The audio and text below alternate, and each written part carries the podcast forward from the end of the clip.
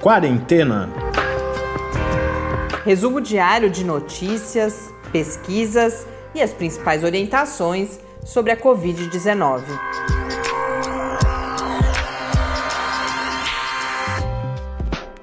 Quarentena, dia 265. Olá, começamos agora nosso do centésimo, sexagésimo quinto encontro, neste sábado aqui no Quarentena. Eu sou Mariana Petzo e hoje a gente traz mais uma conversa em parceria com o InformaSUS, projeto de extensão da Universidade Federal de São Carlos, de comunicação social na pandemia. Hoje a gente volta a conversar com a equipe da, do, da chamada Enciclopédia Discursiva da Covid-19. São pesquisadores vinculados principalmente ao Departamento de Letras da UFSCar, mas não só, a outras instituições envolvidas e que trabalharam. A gente já falou sobre esse projeto outras vezes aqui. A previsão inicial eram 10 verbetes, palavras, expressões muito usadas na pandemia, aí com, com um olhar a partir da linguística, mas como a gente vai ficar sabendo é, entender melhor daqui a pouco, esses 10 verbetes inicialmente previstos transformaram-se já em 14 verbetes e hoje a gente fala sobre alguns deles aqui, então os verbetes pandemia, Covid-19 e testar positivo. Quem nos apresenta são duas das suas autoras, a Lívia uh, Maria Falcone Pires, que é pesquisadora de pós-doutorado e também professora na Unicep aqui em São Carlos, pesquisadora de pós-doutorado na UFSCar, e a Mariana Morales da Silva, que é pesquisadora de doutorado, doutoranda. E também participa da conversa a Fernanda Castellano Rodrigues, que é docente do Departamento de Letras da UFSCar, uma das coordenadoras do projeto da Enciclopédia Discursiva e que nos conta, não só faz um balanço desse, desses meses de trabalho, mas já nos conta também quais são aí os planos para 2021. Vamos então agora à conversa.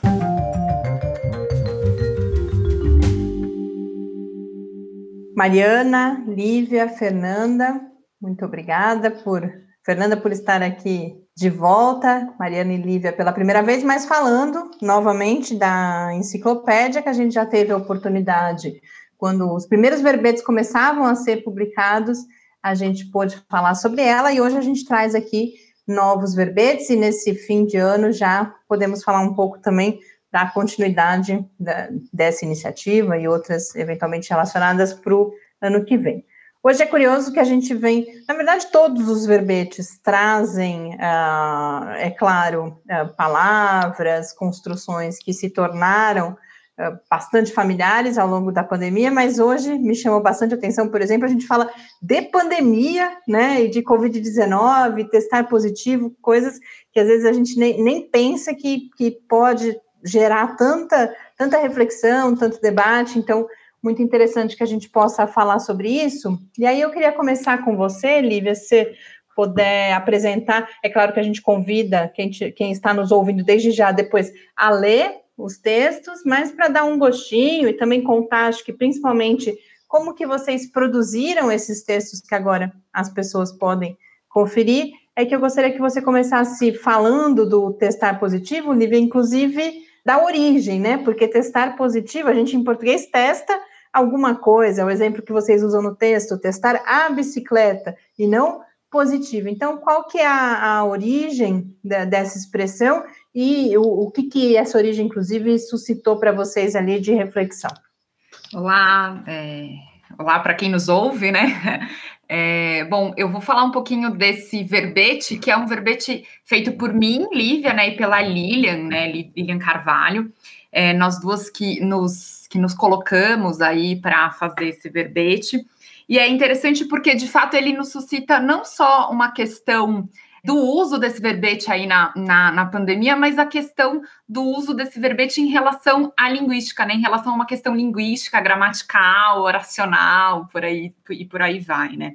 É exatamente por conta dessa questão que ele nos suscita, ou que ele nos chama a atenção, que talvez também chame a atenção das pessoas por conta desse uso que não é um uso do português, né? A gente empresta, né? Aí na, na no termo acadêmico a gente decalca, né? A gente empresta esse termo do, da língua inglesa, não só a gente, tá? Todas as outras línguas. Esse movimento de empréstimo de termos né? É um movimento natural da língua na sua produção, na sua, no seu movimento, no seu andar, né? A gente empresta esse termo, né? A língua faz esse movimento aí de empréstimo de termos que não são naturais, que não são é, da nossa língua portuguesa e que não funcionam de acordo com, que a, com a com que a gramática normativa, a gramática da nossa língua, diz que funciona, né? Então, é exatamente o fato, é exatamente o que acontece aí com o testar positivo, né? Porque, como você mesmo disse, né?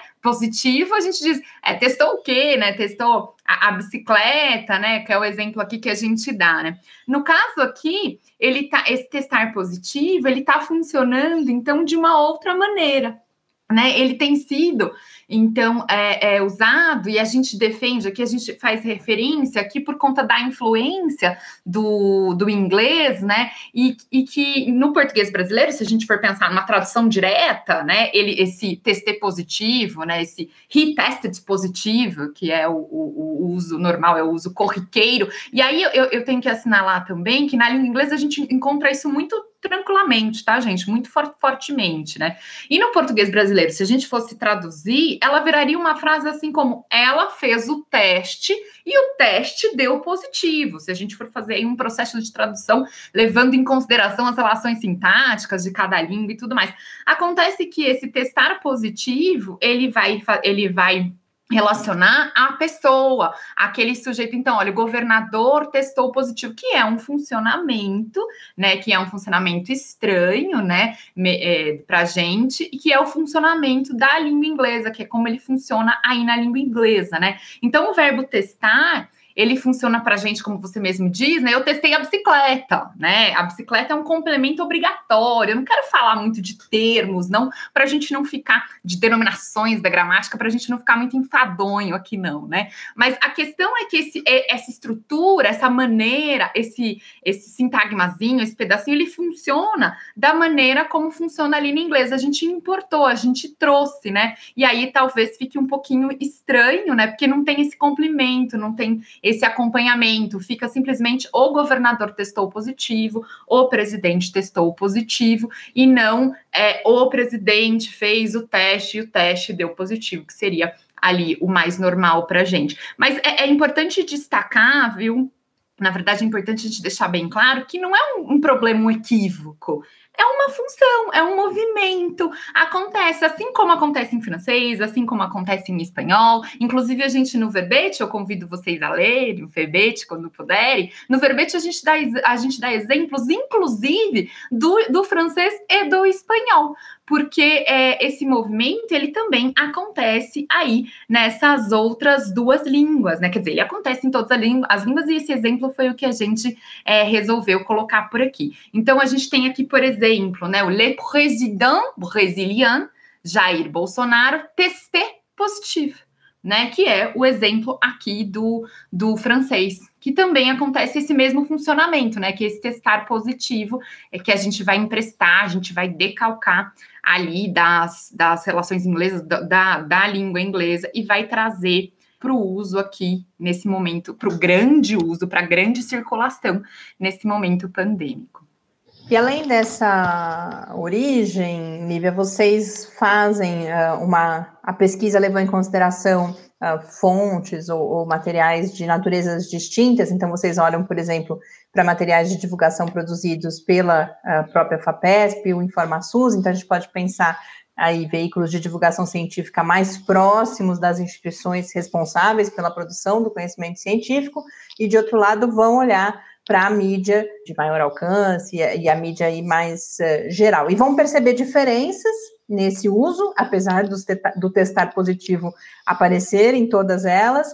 E, mas aí vão chamar atenção algo que eu acho que é importante a gente abordar aqui. A gente vem falando no podcast, não só no podcast, mas especificamente agora aqui no, nesse espaço do podcast, a questão das desigualdades que no Brasil tem marcado o, o, transcorrer da pandemia, e vocês chamam a atenção para algo que me parece que tem a ver com isso, que é quem testa positivo são justamente aquelas pessoas que a gente poderia chamar de ou as autoridades ou as celebridades. E aí a gente tem uma massa de outras pessoas que sequer, inclusive, mesmo aquelas que eventualmente testam positivo, não são notícia, mas principalmente um conjunto muito grande de pessoas que sequer é testado. Então, se você puder agora trazer um pouco também esse, essa reflexão que vocês fazem a partir desse verbete. É, essa reflexão é, é aí que a gente vai olhar discursivamente os movimentos ou as, o funcionamento dessa que a gente chama de materialidade linguística, né? Então, é exatamente nesses movimentos, nessas mobilizações de termos, nesses termos que são mobilizados e que são colocados a circular, que os sentidos eles, eles aparecem, eles florescem, eles são produzidos, né? Então, para além das questões gramaticais, para além das questões sintáticas, mas também por conta de questões sintáticas, morfológicas, lexicais e por aí vai, a gente é, consegue aprender, a gente aprende, a gente é, é, compreende, a gente faz gestos interpretativos dessas, desses movimentos que a materialidade linguística nos proporciona, né? Nesse caso, o que, que a gente está olhando, né? A gente tá, que materialidade que a gente está olhando? A gente está olhando esse pedacinho, a gente está olhando esse testar positivo. E exatamente, é, é, a gente está olhando, e para além de olhar esse pedacinho, a gente está olhando exatamente a circulação desse pedacinho aonde ele circula, aonde esses enunciados que aí estão, que que, que, que tá produzindo, que produzem, que são produzidos, estão circulando, né? Então, é, ele testou positivo, o governador testou positivo, a atriz testou positivo, então a gente conseguiu depreender disso tudo que, de fato, essa evidência, inclusive até pela própria estrutura desse, desse testar positivo, desse terminho, né, desse verbetinho aí que a gente pegou, desse termo, exatamente por conta, inclusive pela, por, conta dessa estrutura e por conta dessa circulação, que a gente é, depreende essa relação da evidência de, é, de sujeitos, então, que são sujeitos mais evidenciados, sujeitos prestigiados na sociedade, em detrimento daqueles invisibilizados. Porque se a gente for olhar, viu, Mariana, se a gente for olhar ali naquela, né, é, nas nossas buscas, né, que a gente fez uma busca, é óbvio que não exaustiva, né, é óbvio que as buscas que nós fazemos são buscas não exaustivas, a gente não, não trabalha dessa maneira, mas são buscas que vão produzir os nossos resultados, então, lógico que a partir dessas buscas, a gente depreendeu que é, é, muito mais evidente e é muito mais marcado. Existe sim uma evidência na estrutura, nos enunciados ali é, que circulam e que são as evidências desses, de, desses sujeitos de prestígio que eu estou chamando aqui né? Então é o governador que testou positivo. Veja só, não está é, o, o, teste do governador foi positivo, é o governador. Então aí nessa estrutura já implica uma evidência desse sujeito. E quem são esses sujeitos evidenciados pela mídia? São sujeitos prestigiados pela mídia. E quem são os sujeitos prestigiados pela mídia, se não os sujeitos de classe alta, se não os sujeitos de poder monetário, né, de poder financeiro, de poder capital, por assim dizer, né? Os invisibilizados, né, aqueles que não são prestigiados, aqueles que, que é, não são colocados na mídia, eles ali não aparecem, porque afinal nem como testar eles têm, né? Então, como que que o José testou positivo se o José nem possibilidade de testar tem? E quem é o José? O João é muito mais prestígio, né? Tem muito mais prestígio do que o José. Então é, é, é mais ou menos por aí que funciona e que, a, e que se depreende o que a gente, os gestos que a gente faz de interpretação nessa materialidade linguística que nos diz muita coisa, né? Que produz sentidos. Esses sentidos são sociais, são históricos e são materializados na língua. Obrigada, Lívia. Você, Mariana, olhou para dois uh, termos que é, eu falei antes, agora são, são tão comuns, mas agora estava pensando, são comuns agora, né? Porque Covid-19, principalmente, não, não, não, existia no começo desse ano, e mesmo pandemia é algo que, embora fosse um, um, um, termo já existente na epidemiologia, por exemplo, imagino que a maior parte das pessoas ou nunca tinha uh, visto, ou não, não tinha utilizado da forma corriqueira como a gente usa hoje. E aí é curioso que para para os dois termos, e aí principalmente para a pandemia me chamou a atenção, que vocês vão recuperar também a, origem, né, o significado, que é todo o povo, que eu imagino que também não seja algo que as pessoas não, não tenham esse conhecimento. Eu mesma que venho trabalhando com isso duzentos e tantos dias aqui no ar, não tinha visto, na verdade, né, o, exatamente o que significava, então é, é, uma informação muito interessante, mas vocês vão fazer uma discussão, inclusive, sobre o, o uso de diferentes palavras para designar o que é a pandemia e o que é a Covid-19. Então, eu queria começar falando da, da pandemia, vamos separar as duas, que vocês uh, debatem o uso de surto principalmente de epidemia e pandemia de forma intercambiável. Acho que isso é uma das questões mais comuns. A gente vê, principalmente no início, né? As pessoas usavam é, uhum. epidemia bastante, mas também o sindemia, que aparece mais recentemente como uma novidade, de certa forma, nesse discurso. Então, o que vocês não só vão apresentando esses diferentes termos, mas vão refletir por que, que eles são usados muitas vezes dessa forma intercambiável, até a gente chegar à, à gripe e à gripezinha. Então, se você puder compartilhar um pouco conosco uh, o debate, o pensamento que vocês fizeram sobre esses diferentes, essas diferentes palavras usadas para falar da pandemia. Ai, Mariana, obrigada. É, ai, muito bom estar aqui conversando, né? A gente adora esse projeto e adora falar sobre, sobre os verbetes. E, bom, sobre a questão dos termos, é, é bem, é bem complexo mesmo isso, até para a gente, né, na hora de formar, porque é, a gente tinha um, uma frente antes, eu trabalhei com o professor Lafayette de Melo Batista, que é, a gente recebeu, dentro da, da separação dos verbetes para as duplas, a gente recebeu um conjunto, né? Que era pandemia, Covid-19, coronavírus, gripezinha. Porque quando a gente fala pandemia da Covid-19, mesmo a gente do grupo achou que dava para colocar no mesmo verbete. E aí, quando a gente foi olhando, falou: não, não, calma aí, vamos separar isso, porque realmente, como você falou, hoje é tão comum que a gente não questiona esses termos e aí não percebe que dá para ter tanto debate, tanta reflexão sobre eles. E aí vamos começar então diferenciando, né, é, surto, epidemia e pandemia, porque é uma escala de gradação, né, da epidemiologia isso. Então, assim, surto, basicamente, é quando surge uma doença, ou uma doença que é antiga, ela vai ressurgir, porque doenças antigas ressurgem também, né? E aí, quando uma doença surge ou ela ressurge, vai ser numa localidade, numa região, né? Que a gente fala que originalmente é a região de origem. Aí a gente tem esse primeiro surto. O surto é quando vai ter uma transmissão é, numa cadeia entre humanos. Então, a gente sabe que esse vírus ele não começou por humanos, mas ele foi transmitido de animal para humano. E aí, quando a gente começa a transmissão entre humanos, aí teve o surto. O surto, por mais que esse, esse termo ele seja um pouco chocante, né? Teve um surto. Ele dentro da epidemiologia ele traz uma ideia de controle. Então assim, ainda assim é controlável. Então é algo controlado dentro daquela região, que é a região de origem de onde surgiu, né? Ou de onde o surto está acontecendo. A epidemia é quando já começa a extrapolar. Continua essa cadeia de transmissão entre humanos e sai dessa região de origem, e aí a gente já não tem mais um controle. E a pandemia é quando passa para diversos países, continentes, por isso que a gente fala todo o povo, né? Então já não está mais é, sujeito a uma região, a uma população, a um lugar particular. Então a gente diz que a pandemia é o, o nível mais alto. E quem vai estabelecer e chegar nesse ponto de decretar é uma pandemia é a OMS, que é a Organização Mundial de Saúde. Existem vários critérios, tá, gente? Porque aí são é, cálculos quantitativos, sobretudo, né? Então, são vários critérios, várias matemáticas, é, junto com geografia, né, que são feitas, mas eu acho que dá para mostrar bem, é, só pensando sem entrar na matemática.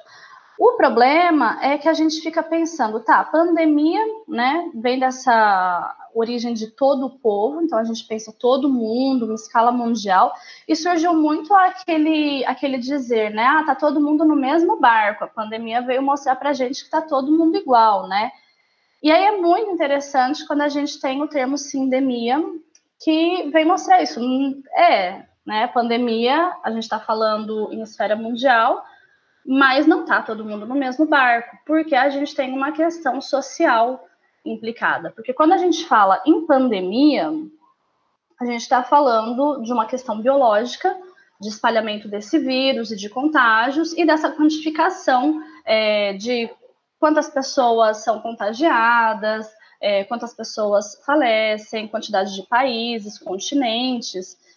Mas, basicamente, quando a gente olha o que está acontecendo com o indivíduo, com o sujeito, a comunidade, está falando mais em um aspecto biológico. Ah, o termo sindemia, ele já vai trazer a questão da disparidade social. Então, é muito interessante porque ele vem questionar essa ideia de todo o povo, que todo mundo está passando é, de forma igualitária pela pandemia. Então, os reflexos da pandemia vão ser distintos. Só para a gente entender, então, sindemia é uma combinação de palavras, de sinergia com pandemia. Então, nós entendemos, dentro desse estudo que nós desenvolvemos, e aí é uma posição muito pessoal nossa, da, dessa dupla que escreveu, né, a Lafayette e eu, de que o termo sindemia ele não vem para retirar o status de pandemia da situação que estamos vivendo. Tem muita matéria que a gente vai encontrar por aí falando, ah, não é mais uma pandemia, agora é sindemia. Não, não é uma, uma nova escala, continua sendo pandemia. Né? O, o, a situação que vivemos, ela é pandêmica. A questão é que sindemia, ela vai agregar essa ideia de sinergia. Então, é sinergia com pandemia. Ou seja, vai falar que quando eu tenho uma combinação de duas doenças, eu tenho uma doença, que daí vai ser uma doença crônica, que essa pessoa pode ter, combinada com a doença provocada pelo vírus, né? A Covid-19. Então, então é um mais um, a gente pensa é igual a dois. Na verdade, é, esse termo mostra que não, que a situação ela não é essa matemática exata e que quando eu estou falando em doenças crônicas, em desigualdade social, é muito importante a gente lembrar que quando a gente pega uma população e vê uma quantidade muito grande, frequente de doenças crônicas, a gente tem uma desigualdade social aí. Então, a gente tem questões estruturais é, do sistema de saúde, do tipo de alimentação que essas pessoas têm, quantidade de horas que elas trabalham, o tempo que elas ficam fora de casa, saneamento básico, qualidade de vida. Então, quando a gente fala em sindemia, a gente está falando em aspectos qualitativos. Tudo isso junto vai agravar a situação de quem é, contrai o atual vírus, né, o, o coronavírus. E pode ser o quadro dela muito mais agravado. Além disso, em termos social, então saindo do individual, né, vamos para o social, é, esse termo vem mostrar para a gente que nenhuma vacina vai ser milagrosa. Elas são extremamente necessárias, imprescindíveis, mas se a gente não olhar as nossas estruturas sociais, é, como a nossa sociedade está organizada, como distribui é, renda, oportunidade, os acessos e os direitos, né, essa garantia de direitos básicos, se a gente não olhar para isso, futuramente podem vir outras pandemias e a gente vai passar pelas mesmas situações, a gente vai de novo cometer os mesmos erros, porque a questão é muito mais grave. Então, é, eu acho muito interessante pensar essa escala, né? Surto, epidemia, pandemia, pandemia como mais alto, sindemia vai trazer essa consciência social. E aí a gente tem o outro lado, né? Se pandemia e sindemia mostram a gravidade da situação, quando eu falo em gripe, e pior, né, falar em gripezinha, aí a gente tem um menosprezo. Por quê? Diferente desses termos que a gente está vendo, surto, epidemia e pandemia, que fazem parte de uma escala epidemiológica, e sindemia vai trazer essa questão mais forte social, o termo gripe, ele não pertence a nenhum tipo de escala, ele faz parte do nosso dia a dia, né? Gripe é uma doença é, viral que acomete a população e nós estamos acostumados com a gripe.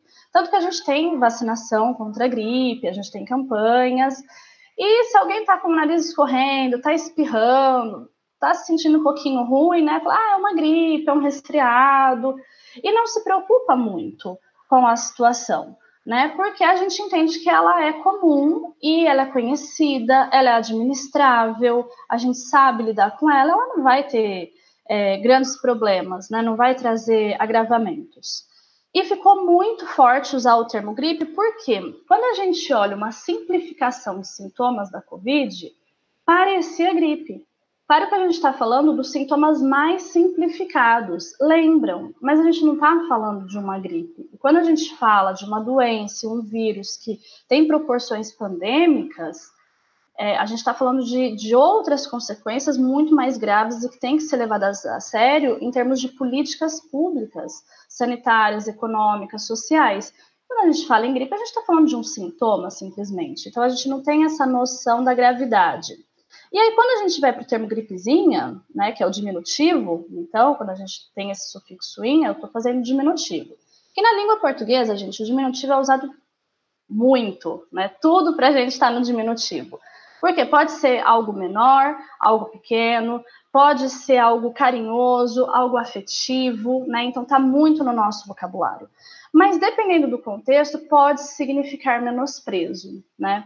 Então, quando eu falo assim, ah, é só uma gripezinha, ou então vamos pegar aí a fala de quem tornou isso muito conhecido, né, que é o Jair Bolsonaro. Ele falou assim a primeira vez: depois de uma facada, não é uma gripezinha que vai me derrubar, né? Então, toda essa construção, todo esse enunciado traz uma ideia de um menosprezo muito grande, e esse menosprezo acaba por justificar uma falta de política pública. Então, a gente olha, quando olha para o Brasil, para o que aconteceu com o Brasil e está acontecendo durante essa pandemia, a gente vê uma falta de uma política nacional articulada, é, investimentos específicos para isso. Então, está tudo muito desarticulado. Na verdade, aqui no Brasil, o que, que acontece? Cada governador, é, cada prefeito, prefeita, está fazendo a sua política, está tentando, uh, tá tentando gerenciar né, essa crise à sua forma. Então, se a gente olha no estado de São Paulo, nós temos alguns critérios e algumas nomenclaturas de fases e o que acontece, o que, que fecha, o que, que continua, o que, que diminui. E quando a gente olha o estado de Minas Gerais, que está do lado, são outros critérios, outros números, outras, outras medidas a serem tomadas. Né? Então, é muito interessante a gente pensar como que isso pode acontecer e como que a palavra é, o termo que a gente usa, ela vai provocar tantos sentidos distintos. E aí, na, quando vocês vão usar uh, no outro verbete, né, do qual você participou, que é o de Covid-19, tem toda uma parte inicial muito interessante, porque eu, inclusive, como uh, jornalista e redatora, a gente uh, se debateu com isso o tempo inteiro. É a Covid-19, é o Covid-19, é maiúscula, é minúscula, a mesma coisa, inclusive, para o SARS-CoV-2, né? Mas isso eu vou deixar para as pessoas conferirem depois, imagino que várias estejam curiosas conferirem lá no texto. Eu queria que você falasse ainda de um, de um outro aspecto que vocês vão destacar, que é a, a, a convivência, a presença de diferentes termos, dependendo se a gente está Uh, num discurso mais científico, então, por exemplo, você chamar o vírus de SARS-CoV-2, vocês ali identificam com um discurso mais próximo do discurso uh, da ciência, ou se você fala de coronavírus, isso já, então você tem algumas expressões que vocês vão mostrar que já são uma linguagem mais corrente, uma linguagem que a gente poderia eventualmente chamar de popular, até a gente chegar no, no, uso de alguns termos, e aí particularmente vírus chinês, que vão trazer uma série de outros contextos e sentidos com ele, de, de conflito, de xenofobia. Então, queria que você falasse um pouco como que foi essa análise de vocês, essa identificação da e como que isso convive, inclusive, porque pelo que eu entendi, em boa parte dos textos, é, essas diferentes expressões, apesar das suas origens distintas, vão estar presentes concomitantemente em textos de, de naturezas diversas, inclusive, né? Ah, é isso mesmo, Mariana. Sim, é, esses termos eles estão presentes de uma forma muito misturada. Da mesma forma, quando a gente olhava a pandemia e via essa mistura de epidemia com pandemia, principalmente no começo, que a gente não sabia o que, que era, e até é, sites renomados da agência FAPESP faziam essa mescla no mesmo texto. Quando a gente olha para a Covid-19, essa mistura ela é muito grande. Tanto que nós temos vários, né? Vamos pensar que a gente tem Covid-19, é, a gente tem SARS-CoV-2, coronavírus de tipo 2, coronavírus, novo coronavírus, corona e o que é tão polêmico, o vírus chinês, né? Então, tudo isso para a mesma coisa, e daí a gente fica, é a mesma coisa, não é a mesma coisa? Quando que eu uso um, quando que eu uso outro? Tem alguma implicação ideológica em cada termo? Então, basicamente, foram esses os questionamentos que nós fizemos. Quando nós começamos, a gente estava só com Covid-19 e novo coronavírus, se eu não me engano. Conforme a gente foi olhando os textos, os discursos, né, dentro do, do nosso corpus, que a gente foi percebendo os outros, que também existiam e circulavam. E aí a gente começou a fazer alguma, algumas diferenciações, né? Primeiro, entender que Covid-19 é uma sigla que vem do inglês, igual a Lívia falava, a gente teve um, um, um empréstimo gigantesco de, de termos do inglês que podem ser por dois motivos, né? Pode ser devido a essa grande globalização, né, que nós temos, esse efeito de globalização midiática, inclusive, mas também porque a gente sabe que artigos renomados do campo da ciência eles estão no idioma inglês, né? Então, até para gente que é da, das universidades, por exemplo, se você escreve em inglês, já tem um peso maior do que escrever no seu idioma, né? Porque ele vai ter uma visibilidade maior. Nisso, a gente acaba incorporando, porque tem que entender que, por ser uma pandemia, atingiu, deu essa espalhada no mundo, de repente todo mundo estava falando do mesmo assunto. Então, nós tivemos muito empréstimos. Covid-19, então, é uma abreviação né, de Coronavirus Disease, que é, em português, doença do coronavírus, né, a doença causada pelo vírus corona. E esse 19 é por conta do primeiro caso que foi registrado no fim de 2019. Aí tem gente que pergunta, ah, mas eu posso falar então Covid? Isso é muito coisa de brasileiro que não gosta de falar a palavra completa, né? Ai, Covid-19 é muito grande, a gente só fala Covid. Na verdade, não. Igual é, a gente estava comentando, a Lívia também comentou, a gente não está falando em erro. Né? A gente tem que entender qual que é a lógica de todas essas questões. Por que, que o 19 às vezes cai na fala? Né? Ele, a gente deixa de falar e só fala Covid pelo fato também de que a grande vivência que a gente teve com esse vírus foi em 2020 e não em 2019. Né? Então, o ano de 2020 é o ano marcante, porque ele é o ano pandêmico. Mas o vírus, ele foi, ele teve o primeiro caso registrado em 2019. Então tem todas essas relações, né? E aí quando a gente olha isso é o nome da doença. Covid, Covid-19 é o nome da doença. Presta atenção, né? Doença do coronavírus, ou doença causada pelo vírus corona, é o nome da doença. Todos os outros é o nome do vírus. Então, quando eu falo SARS-CoV-2, coronavírus de tipo 2, coronavírus, novo coronavírus, corona e vírus chinês, eu estou falando do vírus. Então, o vírus é o que vai causar a doença. Só que a gente tem é, um efeito metonímico, e às vezes a gente pega a parte pelo todo e, quando vai falar da doença, fala do que causa a doença, e não a doença. Então, por isso que mescla. Não necessariamente um texto que está falando sobre a doença, que geralmente os textos que falam sobre a doença são os textos para a população em geral que eles têm um caráter de facilitar o debate público, divulgar informações que são úteis no sentido da prevenção, a propagação, sobre transmissibilidade, a gravidade de tratamento da doença. Tudo isso é texto que tem que ser acessível. Para ele ser acessível, em termos de norma, a gente fala que não é interessante ficar falando do vírus, que quem se ocupa do vírus é o pessoal da ciência, né? E a população tem que saber da doença. Então, seria preferível que fossem é, só os termos que se remetem à doença, e quando tem a necessidade de falar do vírus, só usar os termos populares, que basicamente os mais populares aí seria coronavírus, novo coronavírus ou corona. Lembrando que corona também não é apelido que a gente deu, tá? A gente não apelidou o vírus. O corona é porque, como ele chama coronavírus, outra questão que a Lívia, a Lívia já trouxe que é aquela questão assim, é o empréstimo da estrutura do inglês. Em português a gente fala o vírus e depois o nome dele, né? Então, o vírus ebola, geralmente. A gente não fala ebola vírus. Essa construção é do inglês. Então, coronavírus é bem do inglês. Mas acaba acontecendo, não é erro. Vou pegar outro exemplo que acontece no português, que é igualzinho, o Zika vírus. Ninguém fala vírus Zika, é, até fica difícil falar, né?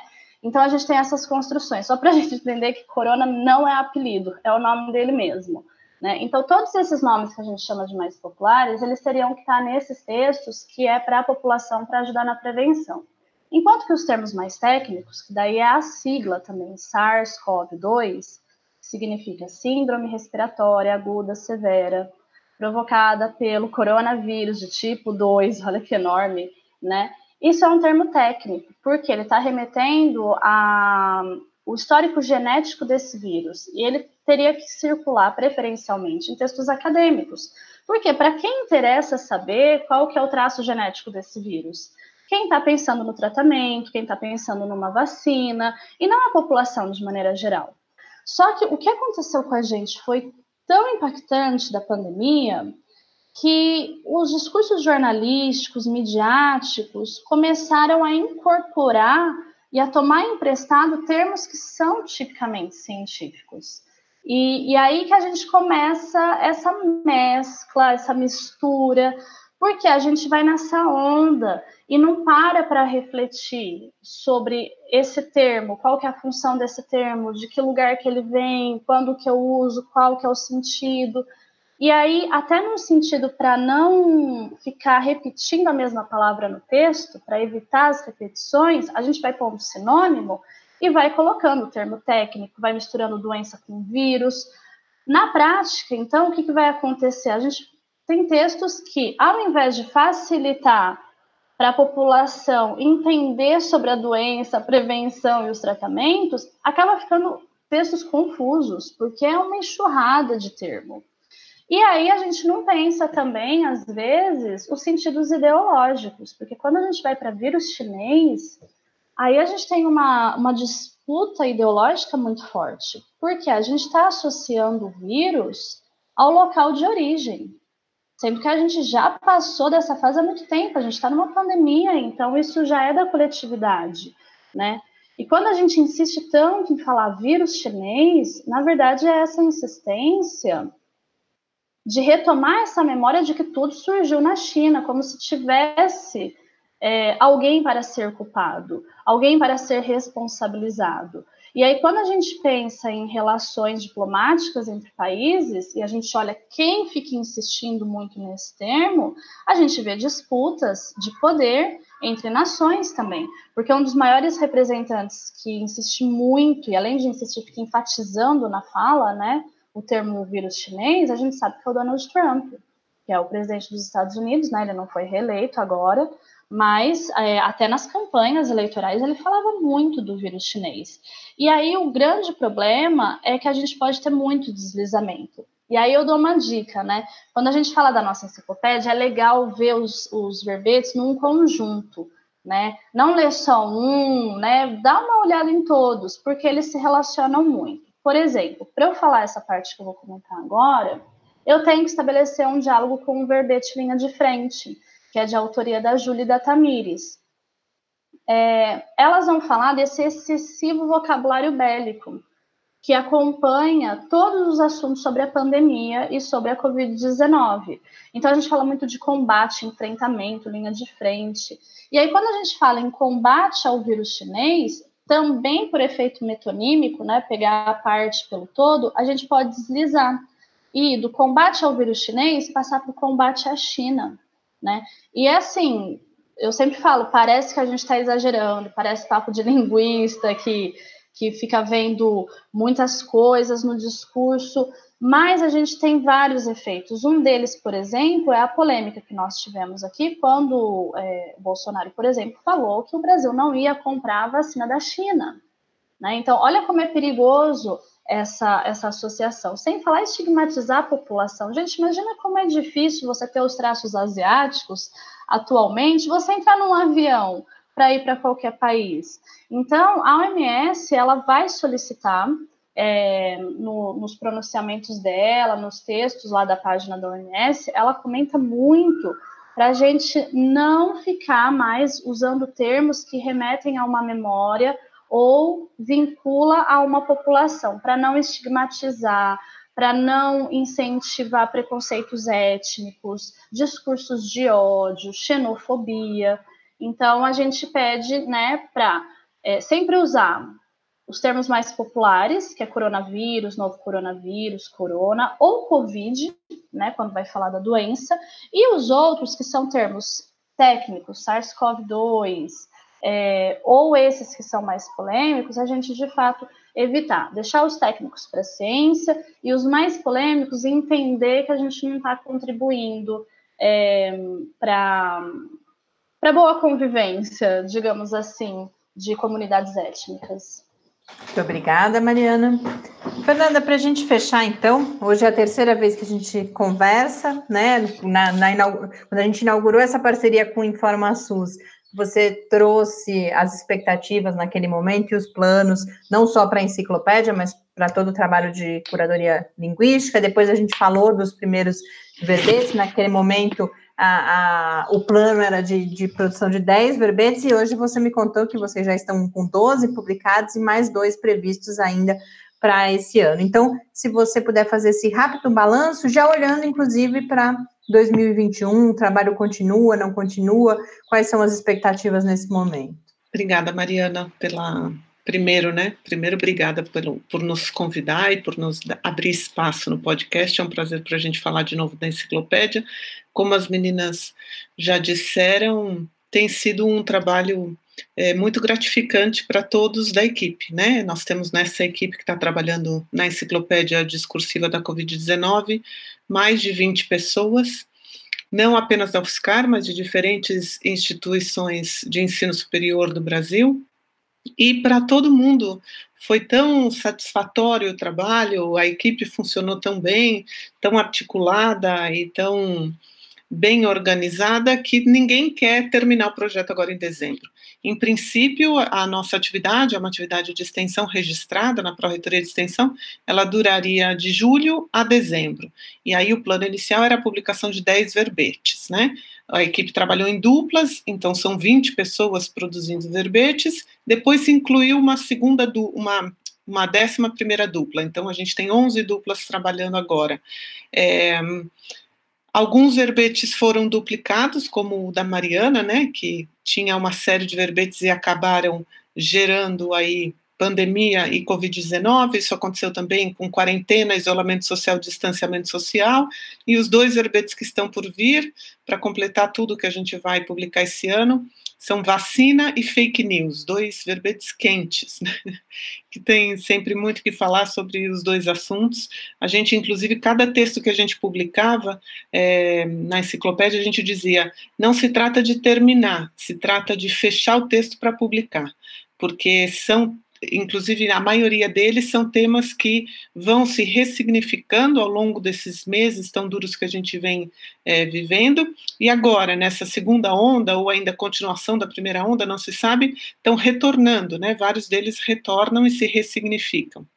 Então, é, assim que a gente, agora em novembro, a gente fez uma reunião meio de balanço para pensar também o ano que vem, e algo que era ponto pacífico para todo mundo era que a gente quer continuar trabalhando no projeto de alguma forma. Nós já tínhamos, então, a ideia de reunir esses verbetes numa publicação em forma de livro, né? A gente quer disponibilizar esses estudos que a gente tem feito, quer atingir a maior a maior parte do público possível. Então, para além de deixar onde eles estão publicados no site do InformaSUS, né, dentro de projetos apoiados, é onde está é, semanalmente sendo publicados os verbetes, a gente também vai reunir essa primeira etapa do, do projeto com esses 14 verbetes e vai fazer um livro, né? Estou, inclusive, aqui, estava hoje olhando o edital da nossa editora da UFSCar para submeter a editora da UFSCar, mas sendo pela EduFiscar, sendo é, por outra via, a gente pretende publicar isso, esses primeiros 14 em formato de livro no ano que vem. Além disso, a gente também enquanto ia fazendo o trabalho, a gente faz um trabalho de analista de discurso, né? É, com, fazendo então uma descrição linguística e uma análise dos discursos midiáticos. E aí surgiu, numa das reuniões também, é, a ideia de a gente ouvir profissionais da saúde com relação a esses verbetes, a esses termos, né? Então, estamos pensando, é, é um desejo muito grande da equipe, estamos pensando metodologicamente como é, articular isso, mas uma das ideias que surgiu para o ano que vem é entrevistar profissionais da saúde perguntando para eles o que eles entendem por linha de frente, o que eles entendem por Covid-19, o que eles entendem por é, isolamento social. Isso porque existe uma, uma vertente na linguística agora, que é conhecida como linguística folk ou linguística popular, que tem o entendimento de que não apenas os linguistas produzem é, conhecimento linguístico, ou não apenas os linguistas são capazes de fazer análises linguísticas ou análises discursivas, inclusive, né? É, a população, todo, todo sujeito que utiliza é, línguas, uma, duas, não importa, todos os sujeitos que são tomados pela linguagem são capazes de emitir juízos, é, estão permanentemente, na verdade, emitindo juízos de valor sobre é, os usos da língua, sobre as atitudes linguísticas, né? Então, essa é uma das coisas que a gente está avaliando é, e pensando como a gente poderia implementar e, metodologicamente, né? E aí, de alguma forma, usar outras mídias, né? Como, por exemplo, vídeos, é, podcasts, eventualmente, né? Para tentar divulgar é, para além do texto escrito. Né?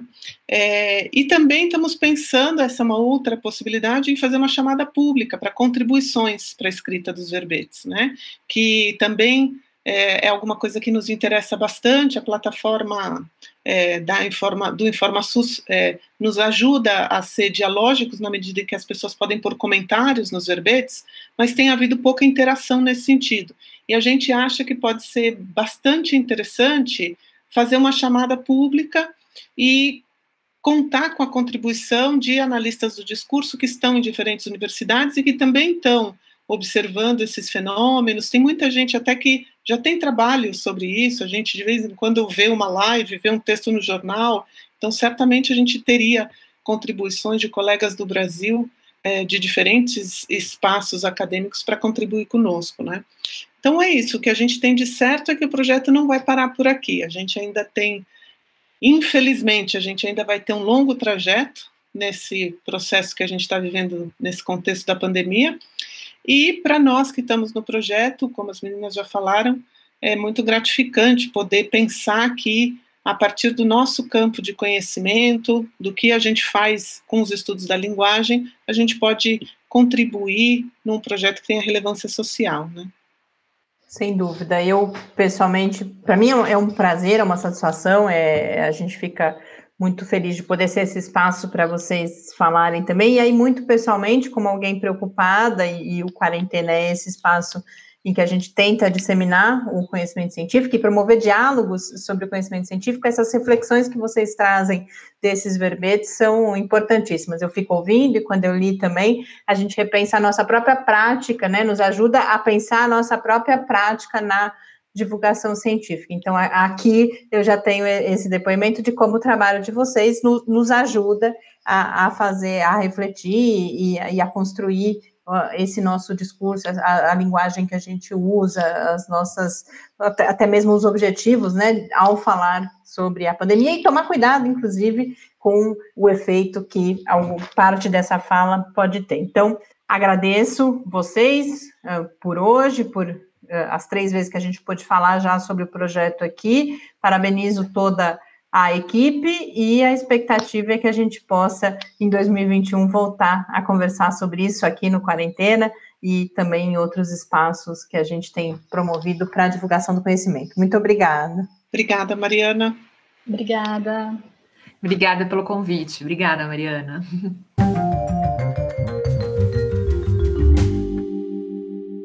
De volta aqui para nossa despedida, quero reforçar o convite para que leiam os textos, visitem uh, o site do InformaSUS e especificamente a área dedicada à enciclopédia discursiva para conhecer os verbetes, a equipe. Lembrando que a gente compartilha, faz tempo que eu não falo do. O Tárcio atualizou o Quarentena News e eu parei de falar dele, mas todos esses links estão lá na área do Lab, uh, www.lab.ufscar.br barra Quarentena News.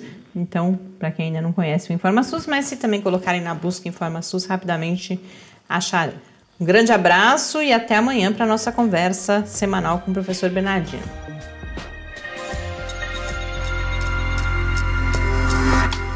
Quarentena é uma realização do Laboratório Aberto de Interatividade para a Disseminação do Conhecimento Científico e Tecnológico, o LAB da UFSCar, e do Centro de Desenvolvimento de Materiais Funcionais, CDMF. E conta com o apoio da Fundação de Amparo à Pesquisa do Estado de São Paulo. Pauta, produção e apresentação: Mariana Pezzo e Tárcio Fabrício. Arte e design de Henrique Mateus. Desenvolvimento web Eduardo Martins. Edição de áudio Lucas Stefanuto. Apoio Fundação de Amparo à Pesquisa do Estado de São Paulo.